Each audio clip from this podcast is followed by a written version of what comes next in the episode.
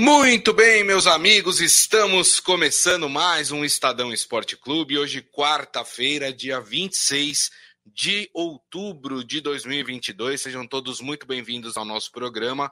Aproveito e convido vocês a participar da nossa live, da nossa transmissão através das mídias digitais do Estadão: Facebook, YouTube, Twitter, LinkedIn e também o TikTok. Fiquem à vontade, mandem os seus comentários, mandem as suas opiniões aqui para nós, combinado, turma? Hoje vamos falar sobre rodada do Campeonato Brasileiro, uma rodada que pode conhecer o mais novo campeão brasileiro de 2022. Para isso, o Palmeiras, que venceu ontem o Atlético Paranaense fora de casa 3 a 1 precisa torcer para Corinthians e Internacional não vencerem as suas partidas. Vamos falar também do jogo do Santos contra o Flamengo, né? 3 a 2 um bom jogo com polêmicas do VAR e a gente vai falar sobre isso também. Os Santistas reclamando aí de um pênalti que não foi dado pelo VAR.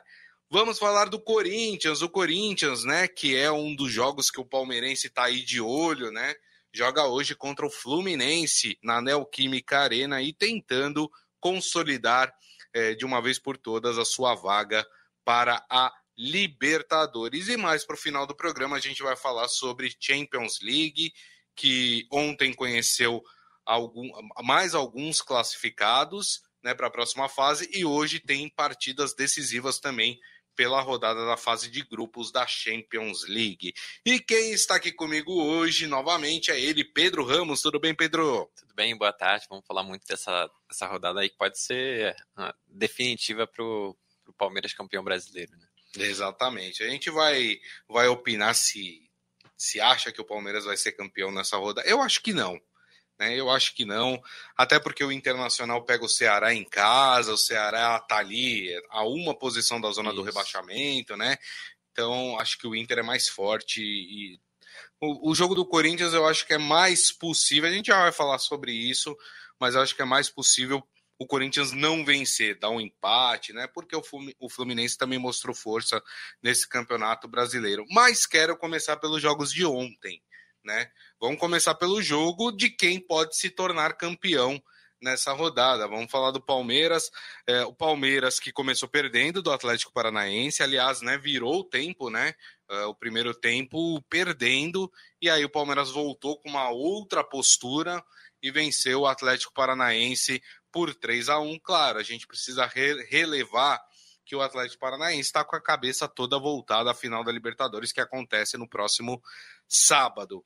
Mas o Palmeiras fez a parte dele e agora aguarda as partidas de hoje, né, Pedro?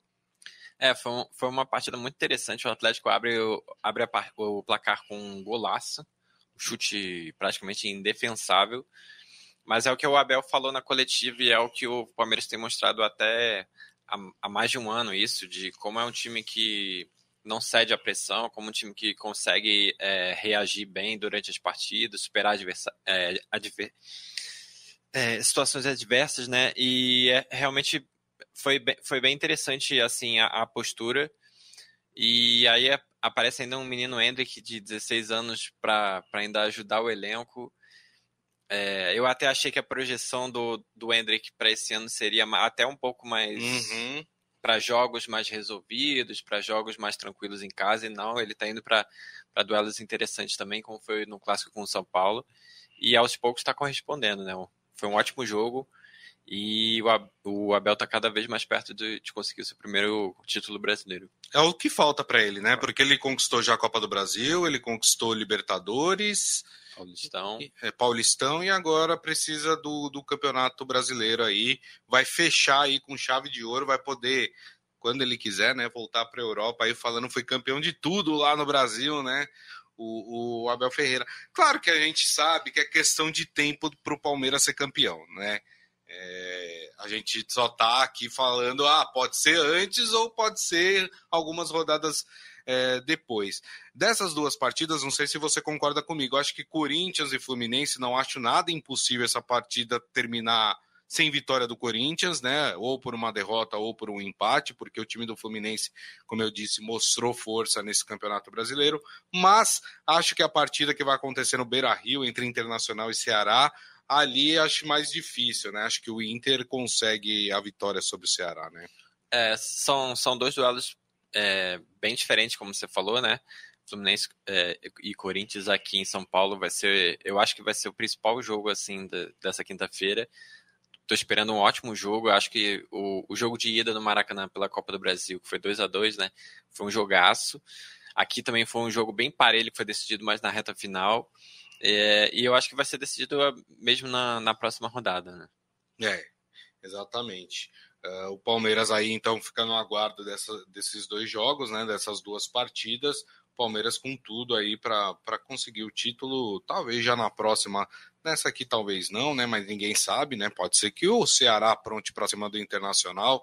Um empate já basta para o Palmeiras ser campeão, né? Então, é, tudo é possível aí nessa rodada, claro, palmeirense aí de olho é, nos jogos, nesses dois jogos, os dois jogos, né? Tanto de Corinthians como de Internacional acontecem 9h45 da noite, então no mesmo horário, então vai acompanhar ali simultaneamente as duas partidas aí, esperando é, para ver se o título sai nessa rodada. Se não sair nessa rodada, eu tô, tô puxando aqui a próxima rodada. Palmeiras pega o Fortaleza em casa, né? Não é fácil jogar com Fortaleza né? Fortaleza tem mostrado aí bastante força, empatou, né, na segunda-feira com o Atlético Mineiro em casa, né? O Corinthians é, pega o Flamengo, mas esse jogo só vai acontecer é, na quarta-feira, né? Esses jogos que eu tô falando só vão acontecer na semana que vem, porque esse fim de semana tem eleição, né? Então e não a final tem... da Copa Libertadores. E a final sábado. da Copa Libertadores no sábado e eleição no domingo, então não tem rodada do Campeonato Brasileiro no fim de semana. Então jogos acontecem só no meio de semana que vem.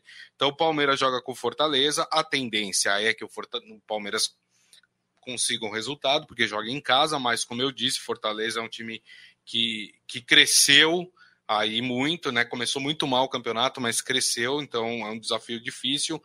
O Corinthians pega o Flamengo, pode ser um Flamengo campeão da Libertadores na ressaca, desculpe, ou pode ser um Flamengo tristonho porque perdeu aí a, a final da Libertadores, então a gente não sabe, mas o jogo é no Maracanã.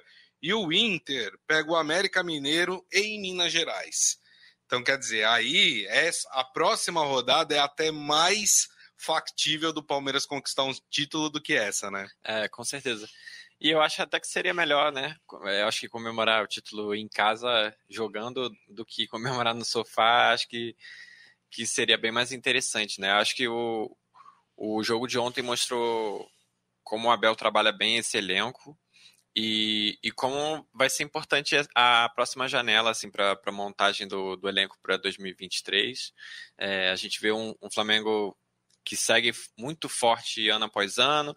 O Atlético caiu um pouco nesse, nesse ano de Sim. agora. O Corinthians projeta ficar ainda mais forte para o ano que vem. Então é importante o Palmeiras é, continuar firme com esse elenco, mas também trazer novas, novas caras para para encorpar esse time. É, e o Atlético Mineiro, que era apontado aí como um dos favoritos ao título, se não tomar cuidado, perde até a vaga para Libertadores. Porque o Atlético Mineiro hoje é o sétimo colocado com 48 pontos, mas tem o São Paulo com 47, tem o América Mineiro com 45, tem o próprio Fortaleza com 45. É, se não tomar cuidado aí, acaba, acaba se dando mal aí o time do, do Atlético é, Mineiro.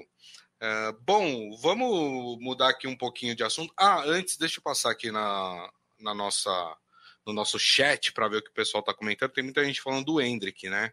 É, o seu Hélio falando: não sei o que é pior, o VAR, o juiz ou a eleição de domingo. O, e ele fala: o garoto do Palmeiras é bom, mas já quero ouvir o grito da torcida, vem máscara por aí. O Michel Caleiro, estamos presenciando a história acontecer e aparecer e parece que o Hendrick tem uma cabeça boa pelas entrevistas que concede. É o, é o garoto que já se mostra mascarado, como disse seu Hélio, ou é um garoto pé no chão, como disse o Michel?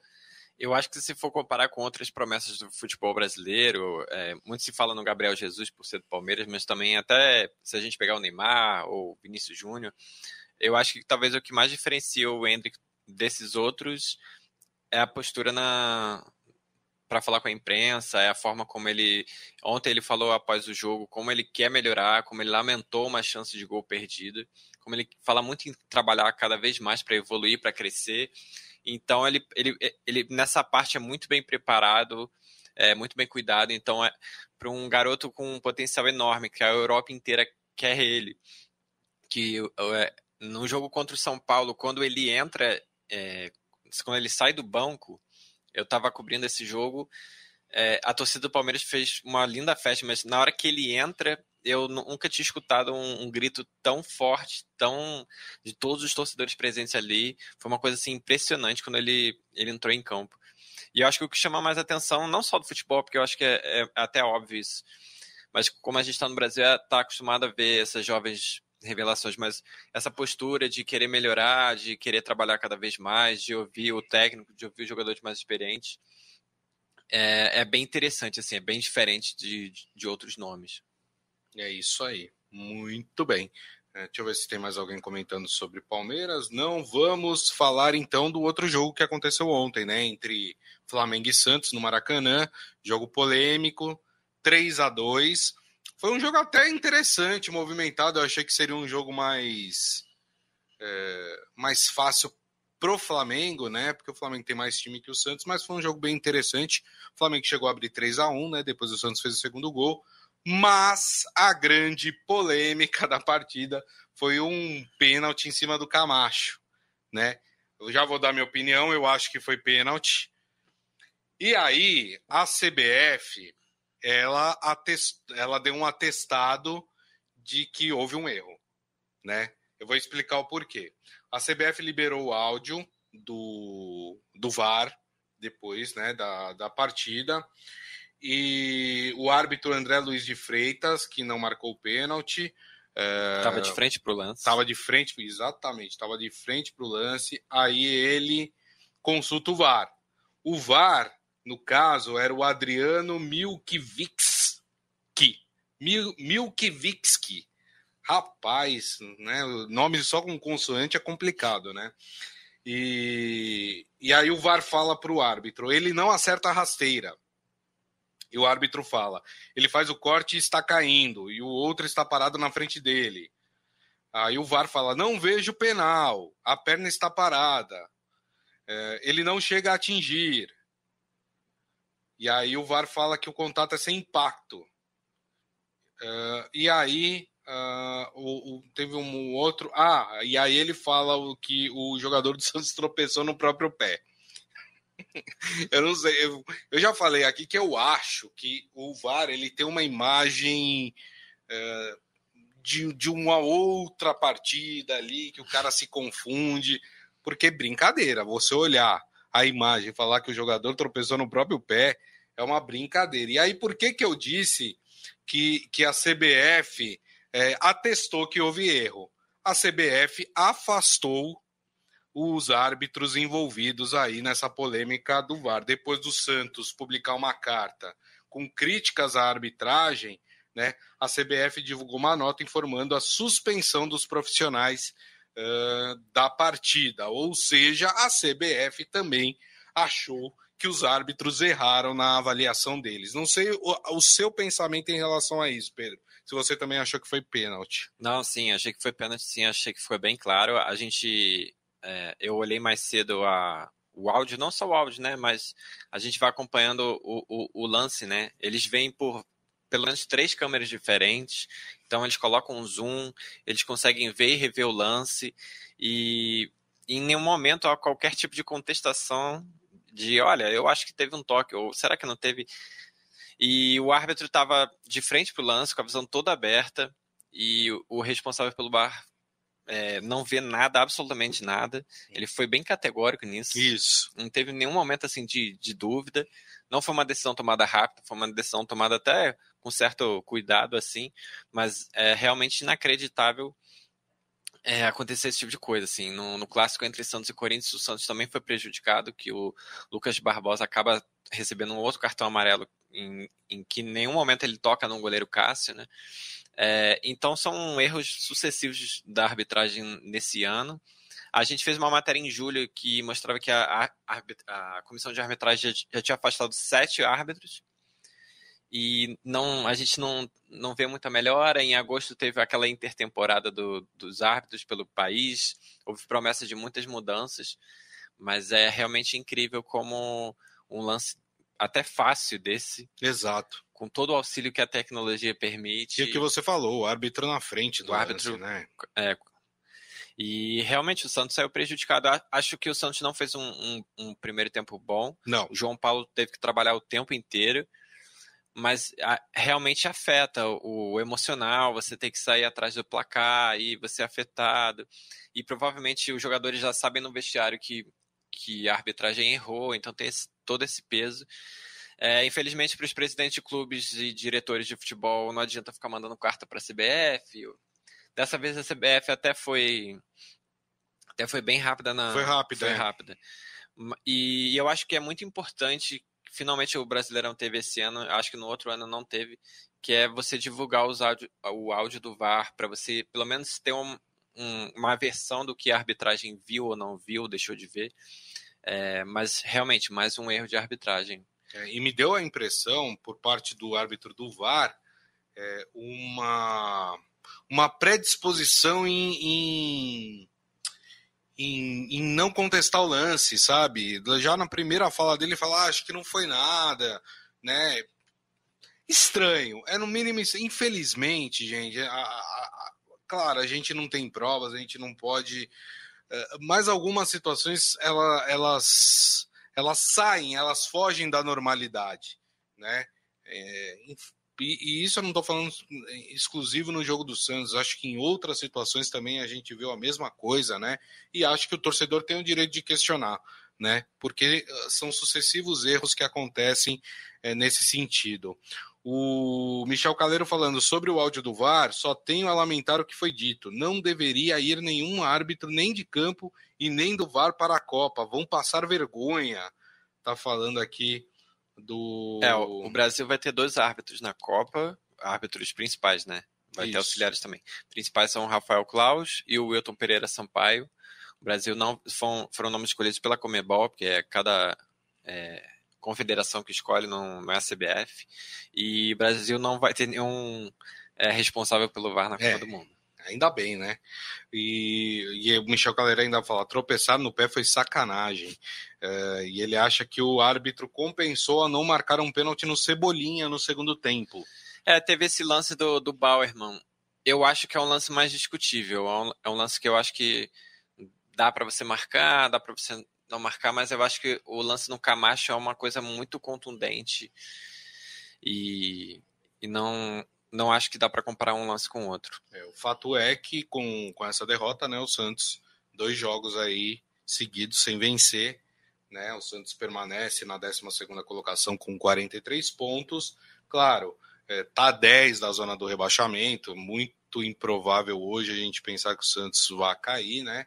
Mas é uma campanha vexatória pela história do Santos, né? É, o, o nosso repórter Rodrigo Sampaio fez uma entrevista muito boa ontem com o Rueda, antes do jogo, né? Não, relacionado a isso, falando um pouco do planejamento do Santos para esse ano, o que foi feito, o que não foi feito, a tentativa de contratar o Marcelo Bielsa e tudo mais. O Santos tem, tem muito a melhorar no comando do futebol, assim. O Rueda, ele foi se explicar que existem padrões e processos que são definidos é, por ele né, no processo de contratação, enfim, Uhum. Deu, deu áreas de profissionalização, mas ele contrata o, o dirigente de futebol, o Chumbinho, e um mês depois ele diz que não, não compartilham da mesma visão de futebol Isso. e ele é demitido. Então existe pelo ah. menos um erro ali, né? Fora a quantidade de técnicos depois do Carilli, né? Que é, o Santos teve. Você o Santos teve três, quatro técnicos aí em um ano. Bustos, você teve o Lisca, você teve contratações de jogadores também realmente é, bem questionáveis. E eu acho que tem muita coisa para fazer no planejamento para o ano que vem, senão a, a pressão das arquibancadas vai ser cada vez maior. Exatamente. Muito bem. Ah, e só para registrar aqui, o Flamengo hoje, hoje de manhã, né, foi foi para Guayaquil, né? Teve aquele aquela festa da torcida, na saída dos jogadores, na chegada no aeroporto, enfim, aquela história toda. Flamengo, então, hoje indo para Guayaquil. O Atlético Paranaense também, é, se eu não me engano, vai hoje ou amanhã para Guayaquil também.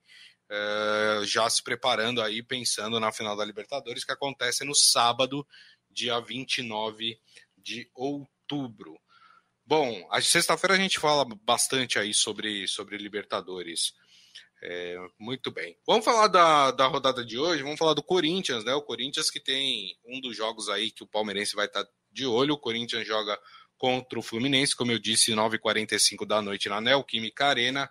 A provável escalação do Corinthians: Cássio, Gil e Balbuena, Fábio Santos e Fagner pelas laterais, do Queiroz, Fausto Vera e Renato Augusto no meio de campo, e na frente Gustavo Mosquito, Roger Guedes, e aí uma dúvida uh, do Vitor Pereira, ou Matheus Vital ou o Michael aí para fazer a ponta esquerda aí do time do Corinthians.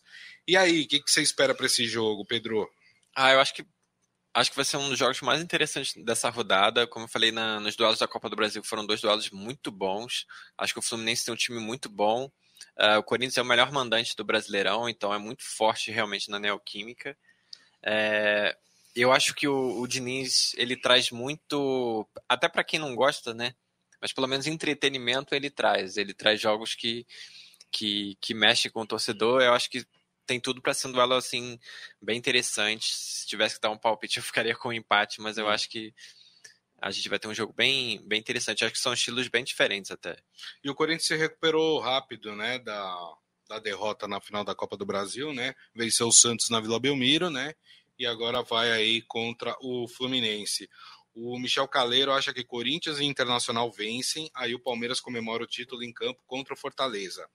E o Adi Armando acha que está com cara de empate esse jogo entre Corinthians e Fluminense. O empate é bom para o Palmeiras nessa partida, então favorece aí o time do Palmeiras. Será que o Corinthians vai dar o título para o Palmeiras? A gente teve agora na, na Argentina, na última rodada, o River venceu e ajudou o Boca a ser campeão. Exato. Pode acontecer, já aconteceu já muito isso, né? É, de de título eu não lembro assim, mas eu lembro de salvar do rebaixamento. A também. gente já teve isso Quando já. A gente teve os clássicos na última rodada do Brasileirão, também tinha algumas. Isso, exatamente. Muito bem, muito bem. Então, para você, você, qual que é o placar hoje desse jogo entre Corinthians e Fluminense? Ah, eu coloco um 2 a 2 2 a 2 2 a 2 muito bem. Eu vou colocar 2 a 1 para o Corinthians. É. Vamos ver. O, o, o Ivan Jorge Cury falando: hoje eu sou Fluminense e Ceará, desde pequeno, né? Palmeirense está torcendo aí para as duas equipes. Uh, o Adi Armando falando: ninguém vai dar o título para o Palmeiras, ele conquistou sozinho. Sim, mas claro, né? Adi o título adiantado vai ser, vai ser através né, do, do que Corinthians e Internacional fizerem nas suas partidas. É o Isaías Rodrigues falando, o Flamengo é mesmo malvadão. Ah, malvardão. Ah, entendi. É, é isso aí. Uh, muito bem, muito bem. Eu fiquei prometendo também falar de uh, Champions League, né? A gente vai falar amanhã do São Paulo, tá, São Paulino? Não fiquem bravos aí com a gente. O São Paulo joga amanhã, quinta-feira, contra o Atlético Goianiense. O São Paulo que tá nessa luta aí para conquistar uma vaga na Libertadores, né? Sem saber ainda se Rogério Ceni fica ou não. Apesar que outro dia ele deu uma coletiva aí, planejando o São Paulo para o ano que vem, pare... parece que se acertou, é. parece que vai ficar. É, o Corinthians ainda não sabe se o Vitor Pereira fica ou não, o São Paulo não sabe se o Ceni fica ou não. No é. Santos também não temos certeza ainda se, se vai ter manutenção do, do técnico interino ou não. E o Palmeiras vai ter o Abel Ferreira. Exatamente. Isso se também não tiver mudança, né? que teremos a Copa do, a gente estava conversando ali na redação que a Copa do Mundo ela tem tem muitas coisas interessantes nesse aspecto, porque se a Argentina fracassa, pode ser que pinte uma sombra ali do, do Marcelo Gadiardo. Ele também também vira uma sombra para os técnicos brasileiros aqui. Sim. Se Portugal fracassa, também pode abrir um espaço para técnico de Portugal. Verdade, que é com... muito contestado o técnico de Portugal, Exatamente. inclusive. E aí mexe com o Vitor Pereira, mexe com o Abel, mexe com outros técnicos. Então vai ser bem interessante. Tem gente que defende, inclusive, o Abel Ferreira na seleção brasileira. Pois é. Então pode acontecer. A gente já sabe que o Tite não fica depois da Copa do Mundo, né? É, sei lá, hein? Ó, vamos ter aí bastante dança das cadeiras é, no final do ano. O Michel Caleiro fala: palpite, fica e o Vitor Pereira vai embora. Tem questão familiar envolvida.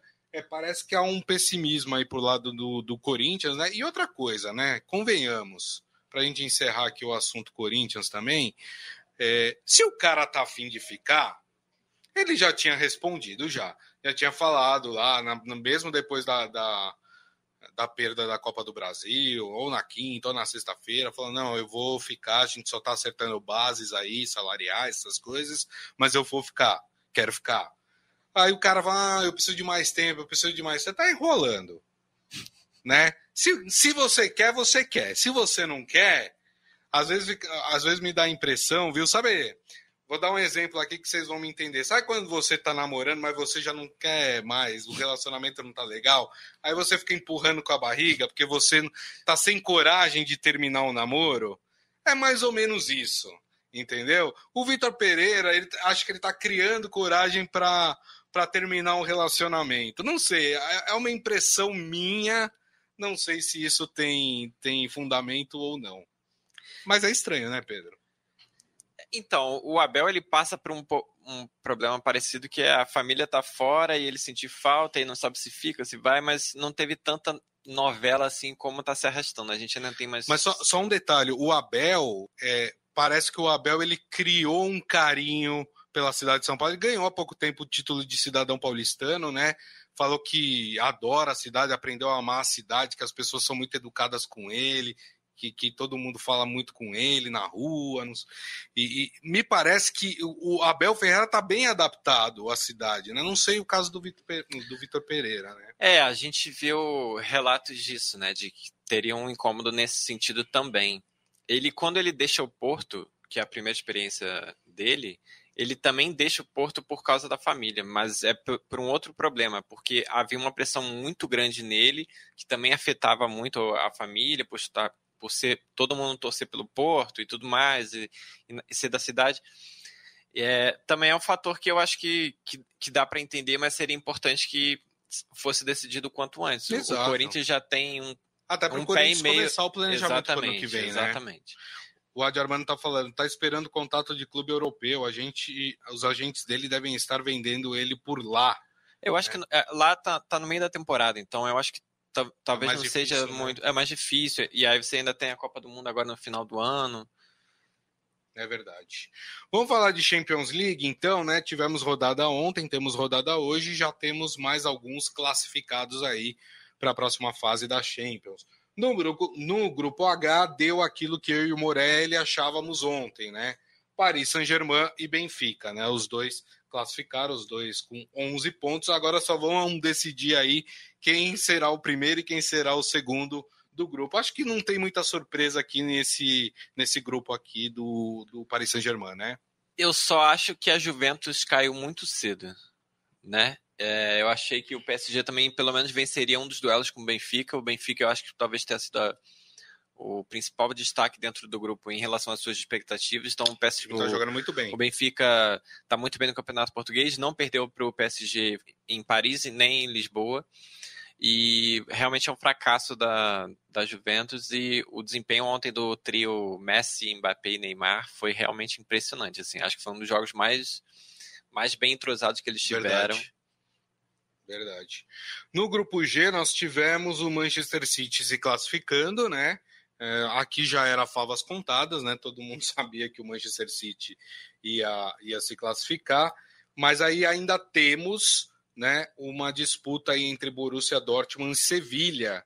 Né? Na última rodada, o Sevilha joga com o Manchester City e o Borussia Dortmund joga com o Copenhague. Mas tem um detalhe aqui: o, o Borussia tem saldo de gols 5 o Sevilha menos 4. O Sevilha não vai golear o Manchester City, né? Em Manchester. É. é, em Manchester. Então, acho que aqui também favas contadas, acho que o Borussia Dortmund classifica, né?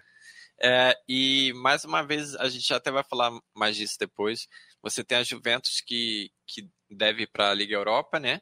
E agora Sevilha, e aí já tem muito time forte na, na Liga Europa. Vai ter o, o Barcelona também, então acho que vamos ter um pouquinho de Champions League na Liga verdade, Europa. Verdade, verdade. Vai ficar bem interessante essa Liga Europa.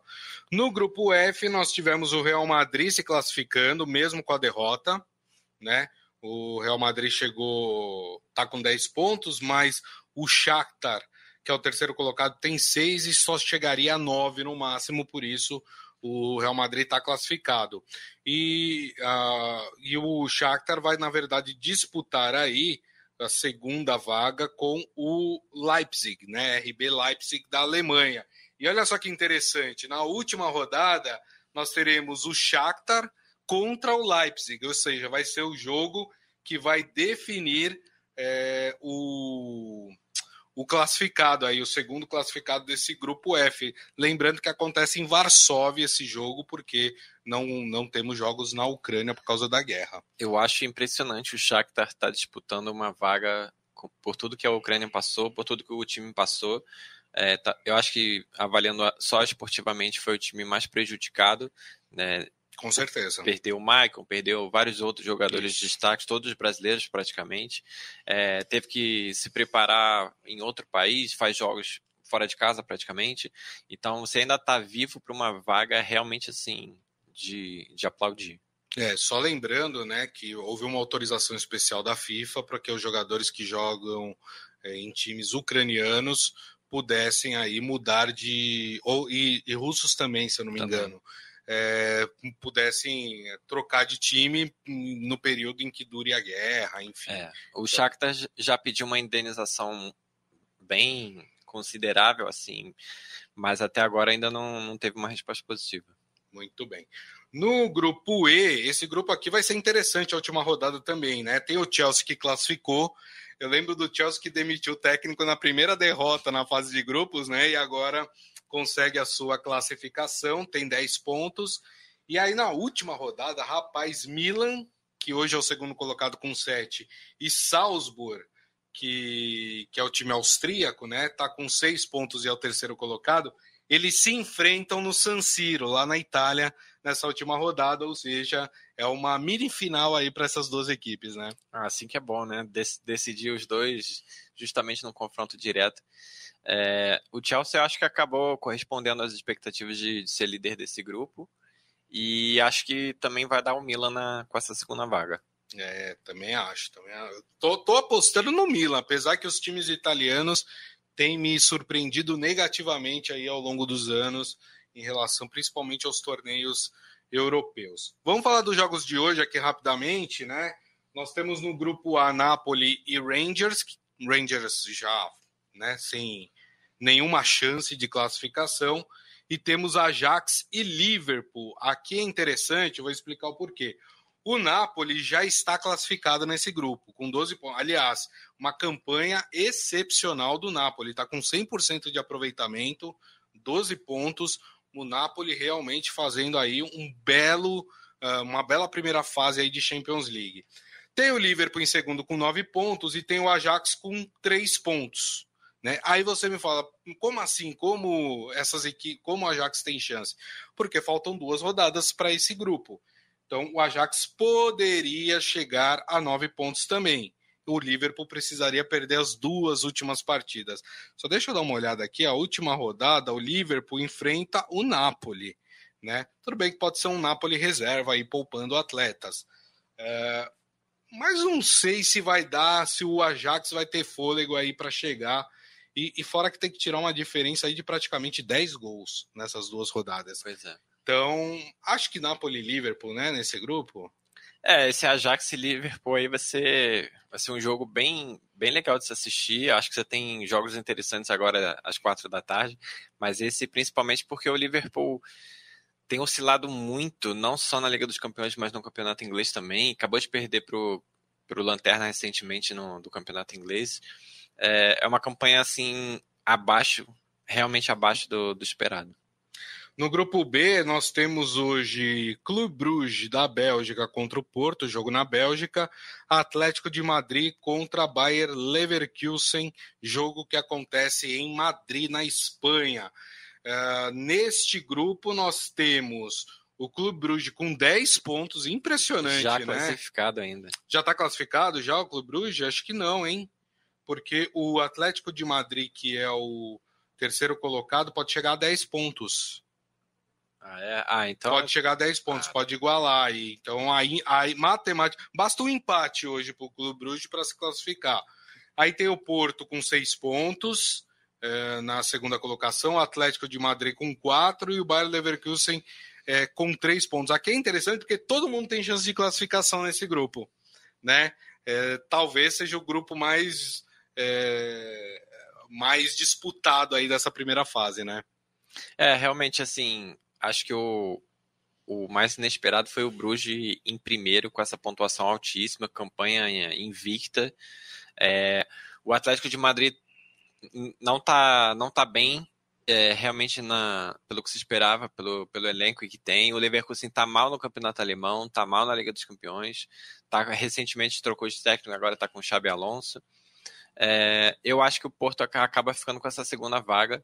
E aí manda um Atlético de Madrid lá para a Liga Europa e vai ser. vai fortalecer ainda mais a Liga Europa. Eu também eu ficaria nesses dois aqui, Bruges e Porto, é, nesse grupo. O grupo C, rapaz, esse grupo hoje é o tudo ou nada para o Barcelona. Né? Vou explicar o porquê. É, nós temos o Bayern de Munique classificado né, nesse grupo. O Bayern de Munique tem 12 pontos, 100% de aproveitamento, classificadaço nesse grupo. Nós temos o jogo entre Inter de Milão e Vitória Pilsen. O Vitória Pilsen desclassificado já, né? Nem pontuou nesse grupo, né? Uh, e temos Barcelona e Bayern de Munique. O Inter, a Internacional tem sete pontos. O Barcelona tem quatro. Então, o Barcelona teria chances de classificação matemáticas. Mas mas se a Internacional vencer hoje, que deve vencer porque vai pegar o saco de pancadas do grupo, e o Barcelona não conseguir ganhar do Bayern de Munique, já era. O Barcelona vai ter que se contentar com a Liga Europa. É uma Primeiro que você pegar o Bayern, de que vem de quatro vitórias em quatro jogos, é uma tarefa muito complicada. Teve uma provocação de leve do Thomas Miller pro, pro Lewandowski. é verdade. É, eu acho que, de novo, o Barcelona vai, vai acabar jogando a Liga Europa. A Inter realmente pega o, o Lanterna em casa, então, com o Lautaro Martinez, que, que é, uma, é um jogador para a gente ficar de olho para a Copa do Mundo. É, realmente, eu acho que o Barça foi muito foi muito aquém, acho que tropeçou demais em momentos importantes.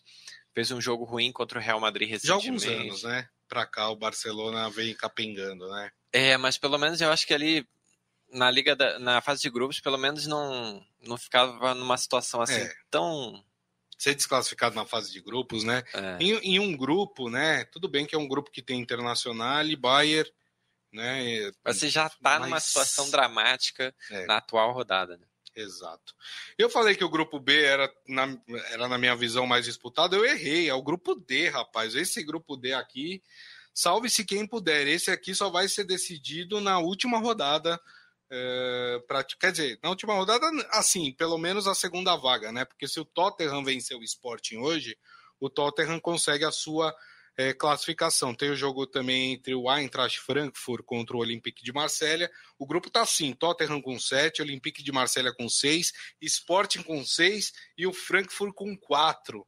Meu Deus, hein? Esse aqui é emoção para mais de metro, né? É, esse, esse, a gente já esperava que fosse assim, ser bem embolado. Uh, o Richardson não, por, por, conta da lesão que ele teve, está se recuperando, então não vai para jogo. Isso. Uh, o Tottenham tem, tem a chance de, de já matar logo. E aí ficaria uma disputa ficaria uma disputa muito muito acirrada. É, o Sporting que até perguntaram para o técnico Rubem, Amor, Rubem Amorim se, se ele aceitaria o Cristiano Ronaldo no possível próxima janela, mas ele falou assim: ah, a gente não tem o dinheiro suficiente para pagar o salário dele.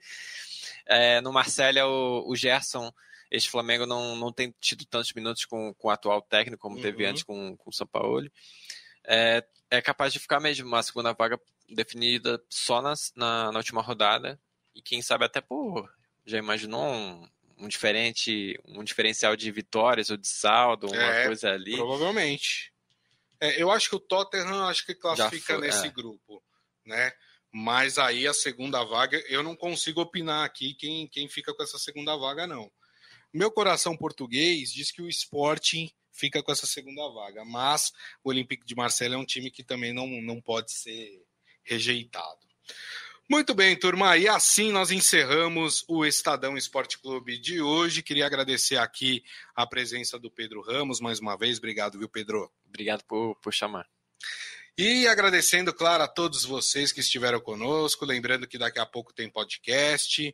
E amanhã, uma da tarde, vocês vão estar aqui conosco, né? Claro, a uma da tarde estaremos de volta com a nossa transmissão nas mídias digitais do Estadão: Facebook, YouTube, Twitter, LinkedIn e também o TikTok. Turma, excelente quarta-feira para todo mundo e nos vemos amanhã. Grande abraço. Tchau.